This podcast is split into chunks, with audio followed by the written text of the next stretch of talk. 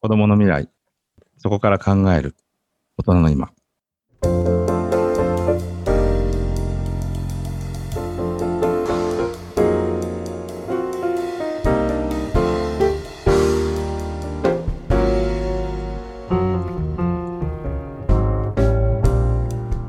不透明な未来を生きる子どもたちへ今大人が何をできるのか聖域なく子どもの未来について考えそこから考える大人たちの今について深く考察していく番組ですいやー、前回の沼田さんの話めっちゃ面白かったですね。ですね。ちょっと面白くなりかけたところでね、うん終わっちゃったんでね。その学校の先生っていう立場もさることながら、やっぱりこ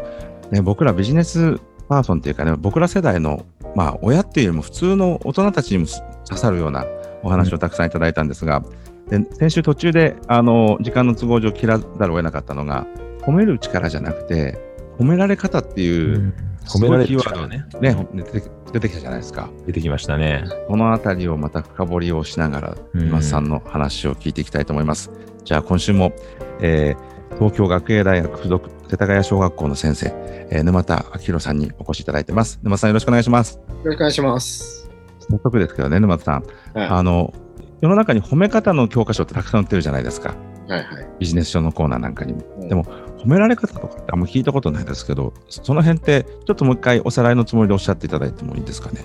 簡単に例を言うと、うん。例えば、あの、同僚とかね、どっか出張とか旅行とかで行ってきました。で、お土産を買ってきました。はい。やたらとお土産もらってる子いませんちあ、ちょっと、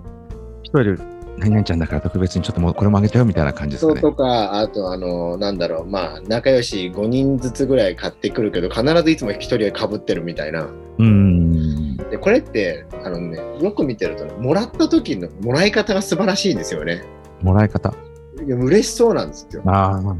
だからまた買ってこようとか思うわけじゃないですか。うん。でそれと一緒で例えば上司が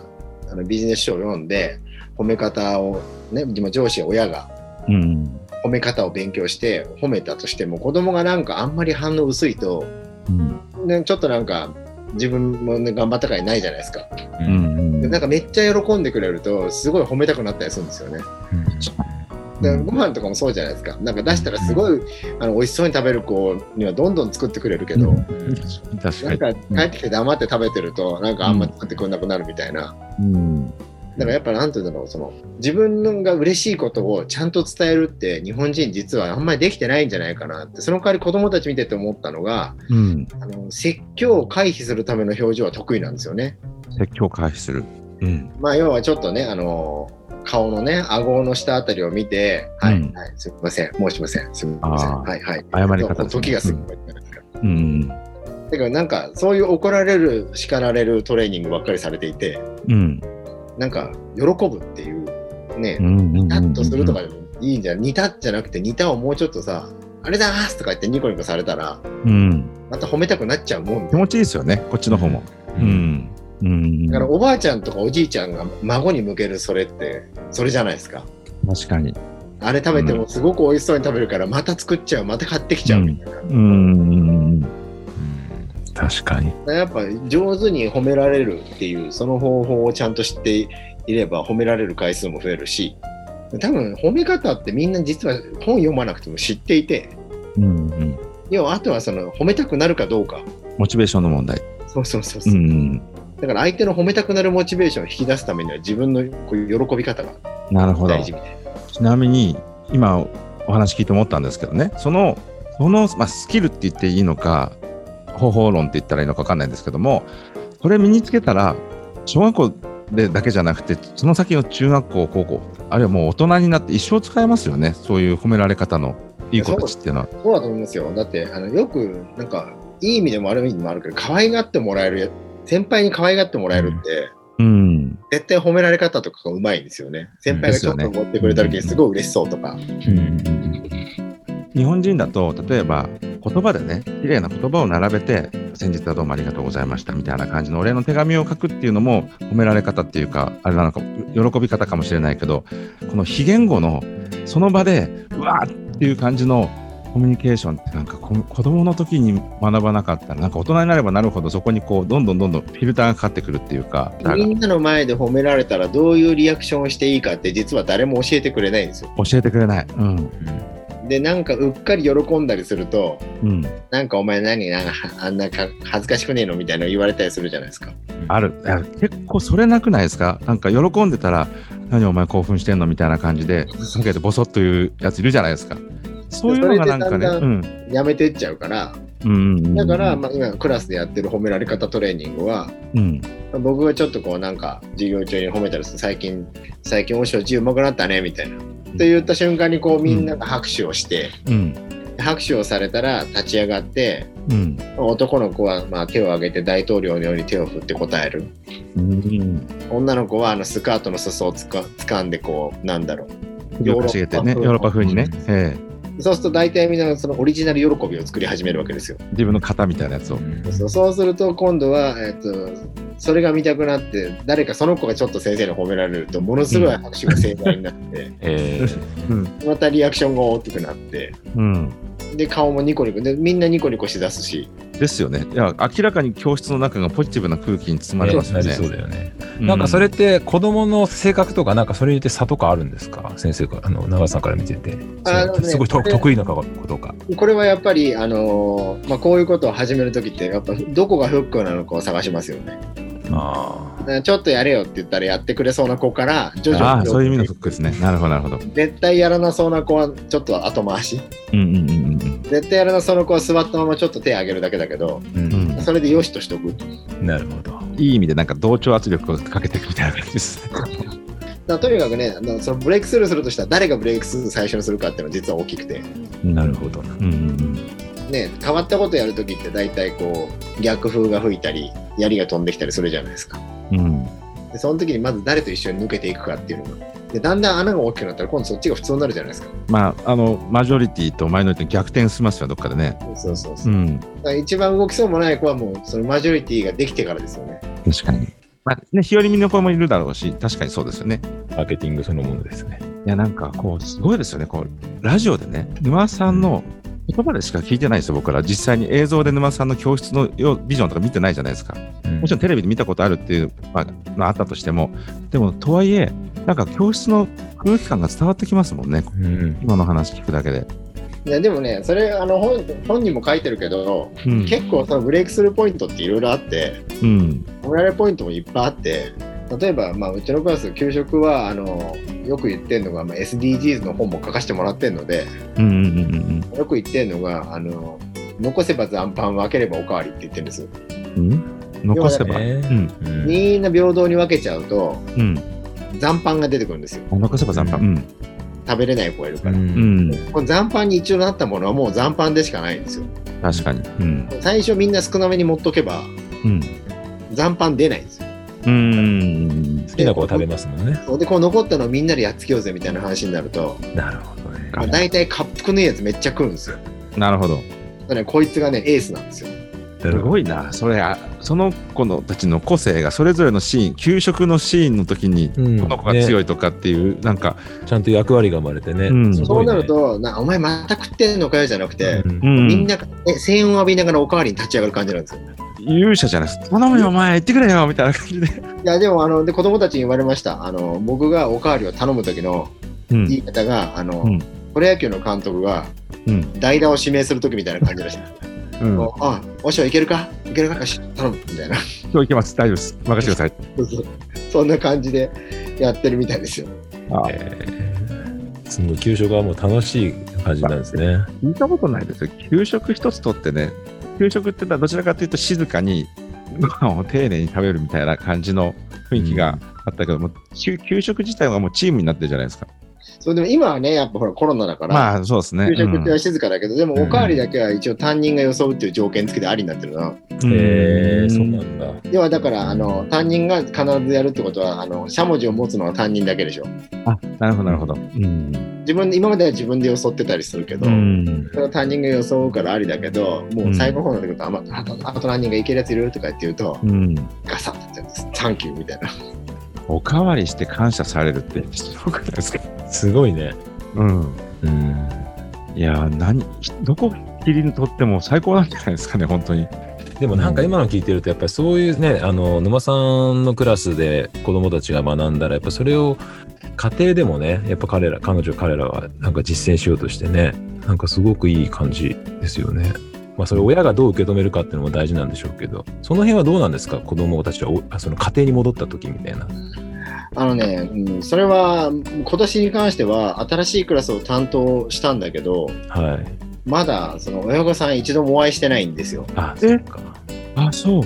そうそうで7月の終わりにうちは保護者会とうん、個人面談予定してたんだけどうん。この感染者がぶわーって増えたからはいはいはい。で今回やっとオンラインもありにしてえちょっとまあ初めてお会いできるかなって感じだけどえ。うん僕としてはヒヤヒヤしてるんですよ。なるほどなんでかっていうと結構こう、勉強してるって気づかれないようにこうちょっと遊びながらいろいろやらせてたりするからうん。例えばね今泥系をクラスでもうガチの泥系を作り上げてるんですよスポーツ泥系みたいになるようにもうルールブックも作ったりチーム編成したりしながらおお。だんだんなんかねラグビーみたいになってきたんだけどはい。えでそれはなんでかっていうとやっぱあの子供たちって興奮してこうゲームやったらゲームっていうか鬼ごっこでもねルールが気に入らないと喧嘩するじゃないですかうん。そんなんばっか起きるからそういうの直すためにそれで作っててで喧嘩もなくなってきて、結構道徳的な要素もトラブル起きたら話し合いしたりーうんうんうん戦略をみんなで話し合って練ったりもちろん体育の要素も含みながらってやってんだけど家帰るとそういうことを子供には言ってるけど子供そこまで喋んないでただ泥系が楽しかった話しかしないんですよ。ああ、まあ、しょうがないですね。こ子供の親に対するコミュニケーションで、そこまでね、先生が泥系のルールから一から見直すように指示してくれてるとか、絶対言わないですもんね。もっとあの専門的なこと言うと だから道徳があ週週に1回1時間、うん。で総合学習が2時間うん。で体育が、まあ、3時間うん。でこれでも6時間あるでしょはい。で1日1時間泥系やってても全然いいんですよだからそういうことですね。一日に振り分ければね。 そうそうだけどあの毎日泥系してて大丈夫なのっていう あのご心配の声が上がってるようですああ、面白い。 確かに。ででもね、うんでもね泥系やってるのたった1時間だけで他の時間きっちり勉強してんだけど、うん。どうやらそこはあまり伝わらないんですよ、なるほど。でもまあ子供は生き生きしてるのは伝わってるんでしょうねでもね。まあ、そこは伝わってるみたいなんですうちの息子だだったら嬉しいな、それ言ってくれたら。 毎日泥系しに学校行ってるみたいなうちの息子だったら確かに泥系の話しか聞かないから、学校に泥系しに行ってるんだろうなっていや最高でし多ょ分最高ですよね。うん、最高だと思う。なるほど。それをだからちょっと今回ご説明できるチャンスがやっと保護者会がやってくるなっ ていうなるほど。株主総会みたいな話です。そうそうそうやっぱりチなャレるほンどねチャレンジしてる先生は大変ですね。うん本当に。これあの沼さんから見てねこの番組「子どもの未来」っていうことなんですけどどちらかというと僕らが今聞いてるのは完全に子どもの今を聞いてますけども、まあ、それはそれであの嬉しいんですただ大人に対して親御さんたちに対してうん沼さんが感じてることって何かありますこの数年の変化とか、うんあのもうぶっちゃけで。人間人間誰でもそうだと思うんですけど、うん自分がいいと思ったことを人にお勧めしたいっていう気持ちは誰にでもあるじゃないですかうんう。んそれは全然いいと思うんですがうんその時に一歩立ち止まって考えてほしいのはうん親御さんと子供が生きてる世界は違う世界だってことですまもうた例えば全時代も違うしあうん例えば僕らの世代今親世代はもうファミコンが出て感動した世代なんですよ、うんうんうんであの時考えられました画面から離れてても大丈夫みたいなうんふーって吹かなくてもいいんですよそううんでそれは全然もう根本的に違う世代だからうんだからそれ考えると自分がやってることが正解とは限らないですよねうんですよねうんでじゃあじゃあ新しいものが新しいものがっていうけどじゃあ何がいいのだけど今それを一緒に相談しながらやっていくのが多分正解でうんなるほどで自分たちの頃はこうだったんだけど今はどうなのっていうのでじゃあどうなのって新しいの作ればいいうんうんのが一つともう一つはあのやっぱりなんだろう自分の遺伝子を持ってるから自分と同じようなって思う似てるとかあるじゃないですか。うんとはいえ全く別の人間なのでうんだからなんだろう全く理解できないっていうのも普通はありなんですよね。うんありなんですね全く理解できないっていうのは逆親としてダメなんじゃなくてそうありだってことですねだからその逆に全部理解できたら逆に怖い。怖いですねうんだってなんだろう、おまあ、よくだから悪い言葉でに二卵性あ一卵性親子とか言われるじゃないですか。うーんそんなことありえないですもんうんでもそれってこう言われてもあっと思いますけど無意識に結構はびこってますよね我々のそのなんだろう心の中に。いやでもそれ多分なんでじゃあ僕がそれ言えるかって言ったらうん、自分の子じゃないからかもしれませんああ客観的に見られるっていうかそういうことで一発です待ってられ自る分の子がそうなったらそうは見れないんだろうなって自分では思ってますなるほどね。それは親として当たり前だからだから学校の先生とか、まあ、お友達とかと相談しながら、うんうんうんたまにその客観的に見てもらった意見をちゃんと聞いてうんうんうんまあやっていくのがいいんじゃないかなってうんだってそういうのってなんか客観的に見るのと習慣的は全然違ってうん子供にもこの話をしますけどうんお雑煮だって日本にはすごいたくさんの文化があるんだぜってそうですよね確かに。うん持ちの形もしなければ。お雑煮といえばこれでこれが一番うまいと思ってるわけでうん他の人から見たらどうなのって話はあるよね。でもその辺だから、なみんなみんな違ってみんないいって言った人もいるけどうん、まさにそうだけど、みんんな違ってっていうか、いや、みんな違うんだよっていう。うんうんそもそも違うんだと。うんうんだから、よくね、その、時代が変わったんだって話をするのは、日本のアニメってものすごい優秀じゃないですか、世界的に。うんうんそうですね。うんで昔はね、やっぱり、あの、ドラゴンボールとか、キャプテン翼とか、うんうん、主人公一強じゃないですか。確かに。まあ、結局、紆余曲折あるけど、うん結局、翼くんが優勝するじゃないですか。うん、悟空が一番強いですからね、最終的にはね。そう最終的に悟空でしょ。ういろいろんやられたりするけど、うんでも今もう時代ワンピースだから、うん、ワンピースだからもうほら、あれじゃん、いっぱいいま泳すげよなねくてもいいみたいな。海賊王が泳げないってどういうことってなるけど、うん、確かに。うん、でも海賊王なわけじゃないですか。まあ、弱みありますからね、ルフィにもいっぱい。そうそうそうそう。それが最近ほら、決めてさ、なんか、うん悪役にも理由があるみたいな感じになってたでしょ。うん、うん昔は考えられないですね。うん、そうだけど、やっぱ流行るアニメって必ずなんか今ので社すよ会。ねいやーですよね。うん、だからなので、うん完全懲悪っていう言葉が今変わってきたんだなって。まあ、そうですね、それは確かに、確かにそうですね。うん、裏側もその人の事情っていうか、相対的な感じがしますもんね。なんだろう、そういうのもだから、そういう話を子供とできたら、ういん、ろいろ納得するんじゃないですか。なんか、やっぱりキーワードに、なんか、ま、今田さん先生としてね、で、僕らが例えば親としてだと、やっぱり昔の考え方なのかな、わかんないけど、一方的に僕らが強者で、で、子供や生徒が一方的に弱者だみたいな感じのこの構図があったとするけれども、そうじゃないんだと、もう、もはや、同じフラットに立って、一緒にも物事を考えていく、なんていうのかな、パートナーって言ったらいいのか、その辺の感覚がすごく大事だってことですね。そうそうそうです。先生がどんなにいい授業をすることっていうのは大事だけど、うん。それよりも、それはあんまり指標の中には僕は入ってなくて、なるほど。うん。 KPI は子供の学びにあるってことですよ。うん。成功のための一番の指標はどこを見ればいいかって言ったら、うん。子供がどんだけ学んだかうん。自分から。と僕は思います。なるほど。でも、あの、本当そうですよね。あの、なんただだそろのための仕組みは寝ててうもん作れないから、そこの仕組み作りをちょっと頑張らないと